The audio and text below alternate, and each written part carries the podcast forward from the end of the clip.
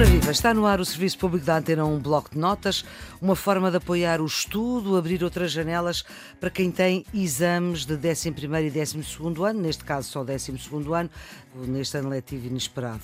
Estávamos a falar de português, sabemos que Camões eh, épico, os Lusíadas, as armas, os barões assinalados pela Ocidental, Praia Lusitana, Pomares nunca antes navegados, e o Camões lírico dos sonetos do amor é fogo que arde sem se ver, ou do alma minha gentil que te partiste tão cedo desta vida descontente, Luís Vaz de Camões não saiu neste primeiro exame. Ele terá nascido em 1524, terá nascido em Lisboa, morreu num 10 de junho, eh, quem sabe de 1579 ou de 1580. Não saiu, como eu dizia, nos exames de 12 ano que foram realizados neste 6 de julho mas quem sabe poderá sair no exame de segunda época que está marcado para o dia 2 de setembro.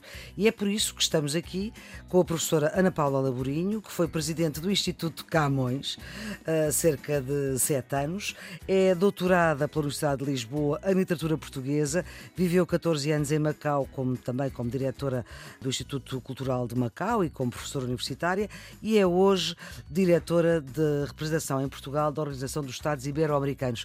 Professora Ana Paula Laborinho, muito obrigada pela sua disponibilidade para esta ajuda neste ano tão complicado para os alunos que vão fazer o exame de português de 12 ano. É muita matéria e inclui Camões.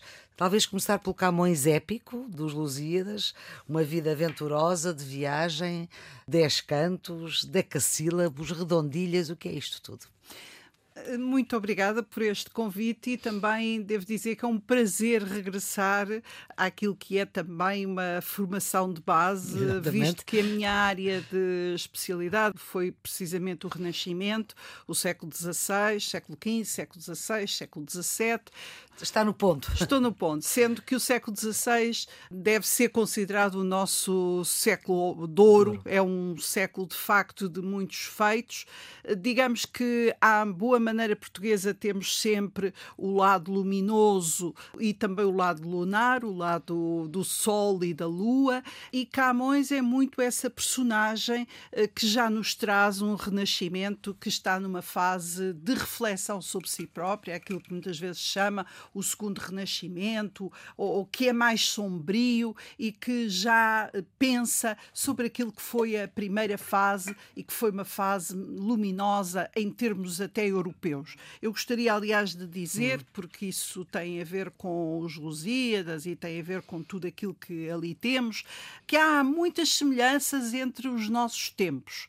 Uhum. Uh, aquilo que nós temos no humanismo e no Renascimento é pensar que o conhecimento é uma das grandes riquezas. Uhum. E, de facto, hoje voltamos a considerar o conhecimento uma grande riqueza. Hoje, 2020, é disso que estamos hoje, a falar. Hoje, 2020, voltamos voltamos a considerar o conhecimento como uma grande riqueza. Personagens como Leonardo da Vinci, que têm uma visão holística do conhecimento. Holística quer dizer que engloba global, tudo. Sim. global do Renascimento, de facto, são personagens que depois vão ter uma uh, consequência boa numa sociedade que percebe que saber é um valor. Uhum. E nós hoje voltamos a ter essa sociedade.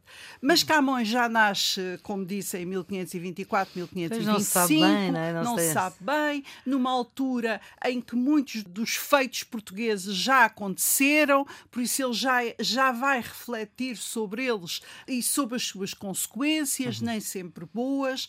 Vai imitar modelos que vêm de outros países, como hoje também acontece constantemente. Os Lusíadas. Mas quando se fala do imitar, é quando se fala da, da semelhança com Petrarca, por exemplo? Uh, no caso dos Lusíadas, não tanto Petrarca, mas de facto as épicas uh, de... que estão a ser desenvolvidas na, na Europa, que outros fazem.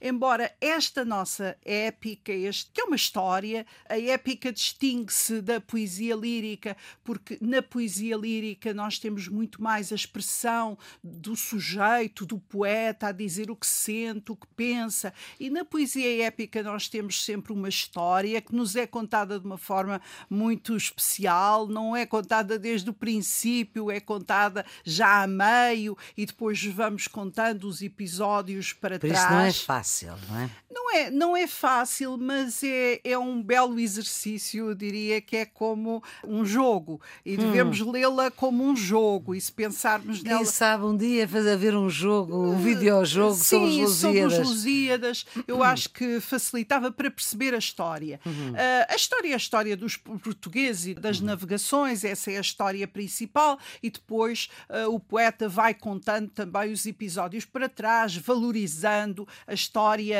portuguesa. Uhum. Uh, agora, o que tem também, e que é de, do mais interessante e muito citado, e até constitui uma parte das aprendizagens essenciais deste programa, o pensamento do poeta. Ele vai também tendo fragmentos em que vai refletindo, em que poderíamos dizer que há bocados líricos dentro da épica. Uhum. E são esses bocados líricos em que ele vai pensando o que afinal são as, as consequências destas viagens, o, o que se perde também, a reflexão sobre uh, aquilo que deixamos, o abandono até de Portugal, uh, na medida em que todos estão entusiasmados com, com os fumos da Índia. É essa reflexão, que aliás é, é o, o, centro das aprendizagens essenciais em relação aos Lusíadas uhum. e que também uh, são muito interessantes para pensarmos afinal o que é a linguagem, para que é que serve a linguagem. E a linguagem serve para dizermos o que sentimos, o que pensamos, mas muitas vezes, e essa é a riqueza destes textos, uh, se o dizemos de uma forma mais elaborada, cada vez que outro for ler, vai ler alguma coisa diferente, vai à procura de alguma coisa diferente. Eu, quando voltei uhum. uh, ontem aos Lusíadas e à poesia, para esta nossa conversa, esta nossa aqui, conversa aquilo que foi o meu prazer e que eu espero que seja, venha a ser uhum. o prazer dos alunos, não é o, as orações, a o divisão dividir, de orações. Não é nada disso. Subordinadas. Nada disso. Isso tem, também, tem, também é importante. Isso serve, sobretudo, para percebermos melhor. E há uma coisa que é fundamental os alunos perceberem: que é? é que quanto melhor conhecimento tiverem das línguas, da língua portuguesa, melhor também podem perceber não apenas o português, mas todas as outras disciplinas. Hum. O, o, exercício do português serve-lhes para compreender melhor a complexidade da linguagem. Quando há um programa com os Lusíadas ou com outros autores, uh, o que afinal se quer é isso mesmo. Quando, quando Camões aparece num programa, claro que os alunos têm que hoje saber quem é Camões confrontam-se com o Largo Camões, com Camões por todo o lado. E com o 10 de junho. Com o 10 de junho. Têm que perceber. Que é quando Camões morre? Que é quando Camões... Isso é certo, não é? De... é, é mais ou menos, é mais ou menos certo. Mas o, o que importa dizer é que Camões é ele que faz a primeira história dos portugueses num período que é um período importante, é um período uh, de conquistas, conquistas para a sua própria identidade, não é uhum. tantas conquistas dos outros lugares, mas de construção de uma identidade. Os Lusíadas são importantes por isso, mas mas depois tem um lado que é aquele que me, que me parece também sempre mais interessante, que é esta reflexão sobre si próprio, mesmo numa história, que é uma história heroica, como aquela que nós temos nos Lusíadas, há sempre uma reflexão das personagens sobre elas, sobre a vida que têm, sobre o país que têm. Por isso, não há sempre a ideia de uma construção luminosa, mas também os outros lados. Uhum. É essa uh, relação com a realidade e com a, a, própria verdade interior do poeta que faz deste texto alguma coisa tão singular. Aquilo que, afinal, se pretende nesta uh, com o ensino é uhum. é que os alunos despertem para o gosto da leitura, muito mais do que tudo o resto. E como disse e volto a repetir, ler os Lusíadas é um, é um jogo. É um jogo de história, mas é também um jogo de compreensão eh, da construção que ali está, que nem sempre é fácil. Uhum. É como se nós andássemos à procura. Onde é que está o sujeito? Onde é que está depois o verbo? Onde é que estão os complementos? Mas deve ser visto dessa forma. A professora Ana Paula Vitorino tem aí os Lusíadas abertos. É logo no princípio, É, é no princípio, mas eu gosto muito. E estão uh, todos anotados. Estão todos anotados, são as minhas velhas anotações. Eu gosto muito da. e faz parte também esta uh, parte final, que é uma parte, diria, já mais. sombria. sombria em que ele fala com o rei, fala com, com os seus interlocutores e diz uh, que está ali para, para o servir e ele serve, Camões serve de duas formas. Serve com a sua espada e serve também com a sua pena, com uhum. a sua escrita serve. Exatamente. E diz para servir-vos braço às armas feito, para cantar-vos mente às musas dada. Só me falece ser a voz aceito de quem virtude deve ser desprezada. Por isso, uh, ele inspira-se nas musas, e as musas são muitas uhum. vezes os, os modelos poéticos, mas também a própria capacidade do poeta de se inspirar e de pensar sobre si próprio e transcrever uhum. essa, esse pensamento. Mas ele é também um homem da ação. É que nós temos descrições de fenómenos reais aqui dentro. Estão até, por exemplo, as tempestades, o fogo de Santelmo, tudo isso está aqui presente. Mas uh, neste, neste final, em que ele também está a pedir ao rei para ser aceite e para e ser. Rei? Estamos a falar já de Dom Sebastião, do rei Dom Sebastião, e ele vai pedir que seja aceite pelo rei, porque o poeta deve ser prezado, a sua virtude deve ser prezada.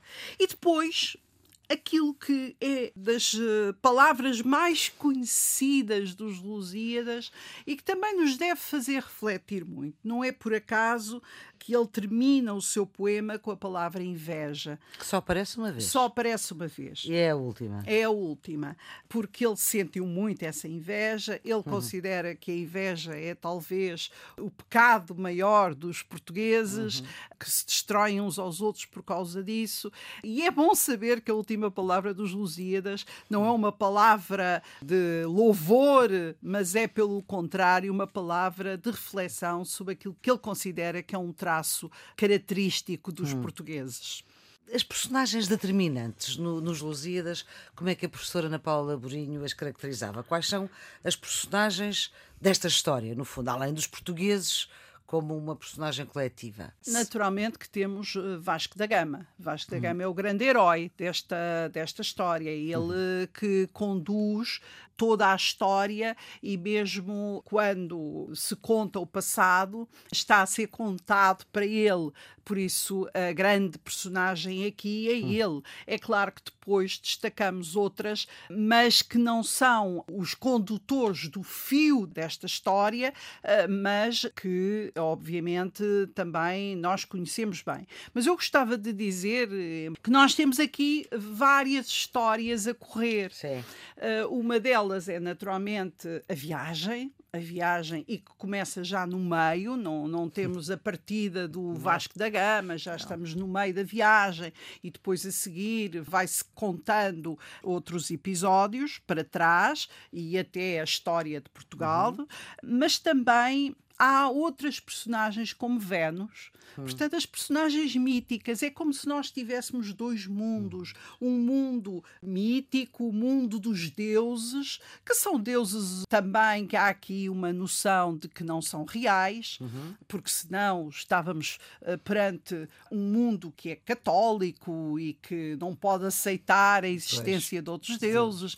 Então, então, eles são católicos e de repente estão aqui a falar falar desses deuses uh, pagãos, evidentemente que esses deuses pagãos têm aqui um lado muito de ilustração e de ligação àquilo que são as tendências da época. É uma forma de embelezar o poema e criar estas duas histórias, uma na terra e outra no céu, que quase que se vão desenvolvendo as duas ao mesmo tempo, uhum. na medida em que o que nos aparece poeticamente, portanto, não é verdade, uhum. e o uhum. próprio poeta tem consciência disso, é que o que os deuses vão manipulando também aquilo uhum. que se vai passando em terra. Mas eu diria que esse mundo dos deuses uh, do Olimpo, uhum. que é uma inspiração clássica, eles estão a redescobrir a antiguidade que tinha sido perdida e estão muito encantados com essa antiguidade.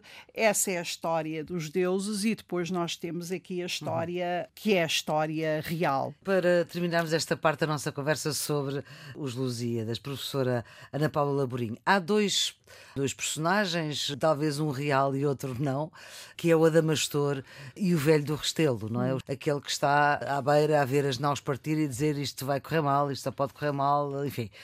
Acho muito importante, naturalmente, essas personagens eh, são personagens acessórias, mas de mas... qualquer forma que têm ali um papel. Mas é que ainda hoje nós falamos de, do... mais dos velhos do Restelo do que propriamente Sim, do, embora, do embora, embora muitas vezes pomos uma carga negativa no, no velho do Restelo maior do que aquela que tem efetivamente nos Lusíadas, porque o Velho do Restelo representa toda uma linha que está depois bem presente ao longo da, da, própria história e até neste final e nas reflexões finais, que é também a preocupação com aqueles que ficam. Não é apenas o que nós hoje entendemos o Velho do Restelo como aquele que não quer o progresso, aquele que fica agarrado ao passado. Mas aqui o velho do Restelo é mais do que isso.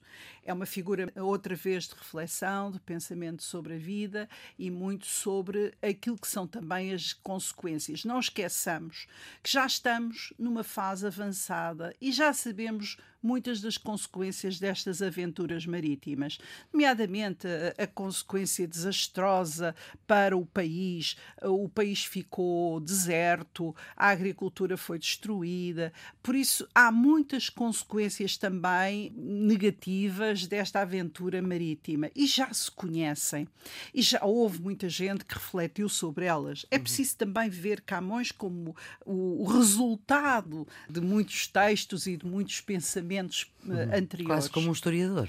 Sim, e como alguém que já acumula todo esse conhecimento uhum. do que foi também as consequências negativas uhum. desta aventura para o próprio país. Como disse, a desertificação, o abandono dos campos, a própria fome que existe, etc. Dizia-se muitas vezes: temos pimenta, temos todas as especiarias, mas não temos nada para comer. Portanto, por isso, o velho do Restelo é de facto uma figura que que não está de acordo com a ida para a Índia, que representa uma corrente que existia, que achava que era muito mais importante nós irmos para o norte da África e continuarmos essa linha do que agora irmos para tão longe. E por outro lado, o Adamastor o Adamastor, que depois tem uma continuação eh, extraordinária em Fernando Pessoa. Hum. É preciso dizer que Fernando Pessoa e a sua linguagem não existiriam sem os Lusíadas, nomeadamente a mensagem é a continuação dos Lusíadas, é agora uma reflexão mais contemporânea dos hum. Lusíadas. Claro que quando Camões escreve já aconteceram as aventuras. Sim. Mas quando aqueles homens extraordinários vão para o mar, eles não sabem o que vão encontrar. É a aventura completa, desafiando sobretudo os medos, como disse, eh, porque se dizia que o mar acabava e eles iam cair num precipício, que existiam monstros que, o, que os iam comer, que do outro lado do mundo existiam seres uh, também monstruosos uh, e que não tinham nada de comum. Aliás, um dos textos uh, mais engraçados, uh, porque os Lusíadas é o repositório de todos esses textos, é quando se chega à Índia e quando se faz essa comparação. O Álvaro Velho, que é quem conta a crónica, diz, para já, uh, compara Alcochete, uh, Calcute, porque o rei Dom Manuel era de Alcochete e depois também ficam muito surpreendidos eh, por tudo o que encontram e há tantas semelhanças com tudo aquilo que encontram. Afinal, os homens que vão encontrar são, se calhar até são filhos uh, de Adão, isso é o outro uhum. historiador que o diz, se calhar são também humanos. Portanto, eles vão desafiar todos os medos, todos os fantasmas. Coisa que ninguém tinha feito até à época. Coisa que ninguém tinha feito. Portanto, é extraordinário esta, esta ida também por cima dos mares. E uh, o Adamastor, a figura do Adamastor, que é uma figura que nos ficou como representativa de todos esses medos, mas também da capacidade uh, humana, e neste caso a capacidade dos portugueses de o desafiar. Uh, Fernando Pessoa depois vai dizer nesse no mostrengo que o homem do leme diz aqui ao leme sou mais do que eu e, e, de facto ele é mais do que apenas ele é o rei e são todos os portugueses que ali vão naquela nau desafiando os seus medos, mas desafiando sobretudo as condições do mar, as tempestades, as dificuldades dos ventos, tudo isso que leva a que esta aventura seja de facto uma aventura extraordinária. Tem sido caracterizada como a primeira globalização. Há historiadores que contestam, mas de qualquer forma juntámos mundos que não se conheciam. Não descobrimos nada. Para os europeus foi uma descoberta. Claro, mas eles já existiam. Eles claro. já existiam, mas juntámos mundos que não se conheciam ou que se conheciam mal, e é de facto aí que está a grande força desta aventura e também o valor extraordinário dos Lusíadas, que foram traduzidos em muitas línguas. E, portanto, é, nem todos. Mesmo naquela altura altura, ou portanto as traduções sim. não eram imediatas? Uh, sim, mas começaram-se a fazer rapidamente. E dizer isto, nem todos os povos têm, são cantados desta forma, por isso nós devemos também prestar esta homenagem aos Lusíadas e julgo que os alunos, com todas as dificuldades que possam ter, é bom que conheçam os Lusíadas porque também integra a sua identidade. Professora Ana Paula Laborinho, muito obrigada por esta hum, forma como nos contou e nos cantou, isto para ir à linguagem também da época, este Camões épico. O Serviço Público, o Bloco de Notas, deseja um bom estudo e boa sorte a todos no exame. A segunda época do exame português 12 é no dia 2 de setembro. Estes episódios, já sabem, estão disponíveis nas plataformas podcast, em RTP Play, no iTunes, no Spotify, também no portal Ensina em rtp.pt. Amanhã vamos voltar com outra conversa sobre os termos que vão a exame. A produção é de Ana Fernandes, os cuidados técnicos são de Jorge Almeida. Tenham um bom dia e até.